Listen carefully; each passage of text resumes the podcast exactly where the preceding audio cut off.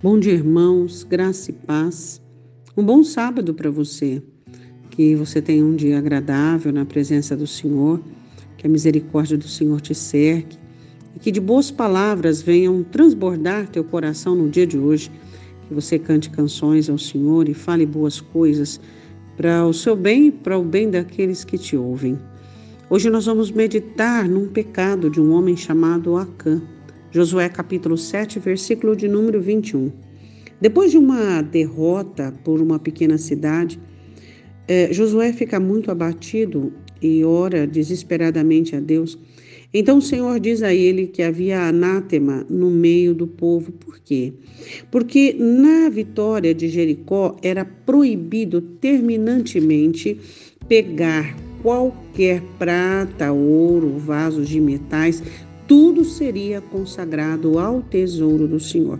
Isso era sabido por todos. Mas um homem chamado Acã toma, uh, ele toma os despojos e esconde debaixo da sua tenda. Vamos ver em Josué capítulo 7, versículo 21. Quando vi entre os despojos uma boa capa babilônica e duzentos ciclos de prata e uma cunha de ouro do peso de cinquenta ciclos, cobicei-os e tomei-os eis que estão escondidos na terra, no meio da minha tenda, e a prata por baixo dela. É muito triste quando nós percebemos que a cobiça está tão presente no meio do povo de Deus, não é mesmo? Eu quero falar sobre aquilo que pertence ao Senhor e que por muitas vezes tem estado nas tuas mãos.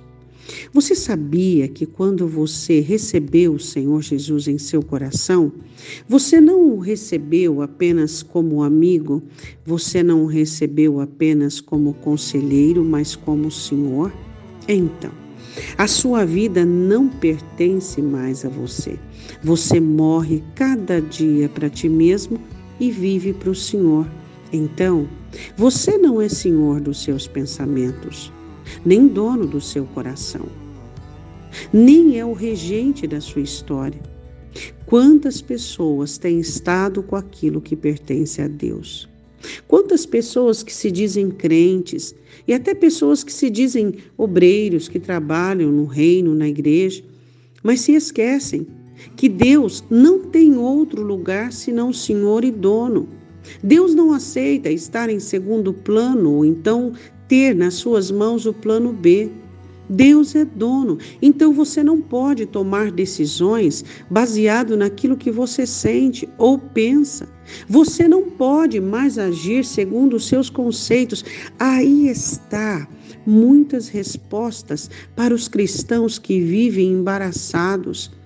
Estão com seus tesouros, o tesouro do Senhor, como seus tesouros debaixo da sua tenda. Ali eles escondem. Muitas pessoas estão vivendo por problemas, por quê? E entra um, sai do outro, e sai do outro, e entra no outro, por quê? Porque se acham donos da própria vida. Resolvem sentir, resolvem pensar, resolvem agir e fazer as coisas da sua própria maneira. A sua vida é o que é mais precioso para Deus e pertence a Deus, não pertence a você. Então, por isso, você não pode tomar posse de nada que pertence ao Senhor, é de Deus. Isso vai ser uma maldição para a sua vida. Se você querer decidir, opinar, fazer conforme a tua vontade, segundo o que você sente, isso é maldição para você. Livre-se da capa babilônica, livre-se dos ciclos de prata e da cunha de ouro. Livre-se disso, porque você pertence ao Senhor. Oremos, Pai. Eu quero te pedir para que o teu Espírito, nesta manhã e neste dia, convença os corações daqueles que são chamados pelo teu nome, que eles não são donos mais de si mesmos, eles não pertencem mais a si mesmos. O Senhor doou a vida no Calvário por eles, Jesus. Então o Senhor é dono deles e o Senhor é o proprietário da vida deles, Deus. E que o teu povo que se chama pelo teu nome possa entender isso que nós não podemos tocar naquilo que é sagrado, que nós não podemos usufruir daquilo que é sagrado e a nossa vida foi comprada pelo teu sangue, e o teu sangue é sagrado, o teu governo é sagrado, o teu domínio é sagrado. Então que nós não mais sintamos, pensemos, agimos segundo o nosso entender e segundo a nossa determinação mas que nós estejamos sujeitos à tua vontade. E é assim que deve ser, Pai. Eu te peço, em nome de Jesus. Amém? Entenda que você tem dono e que Deus manda. Um ótimo dia, Deus te abençoe em nome de Jesus.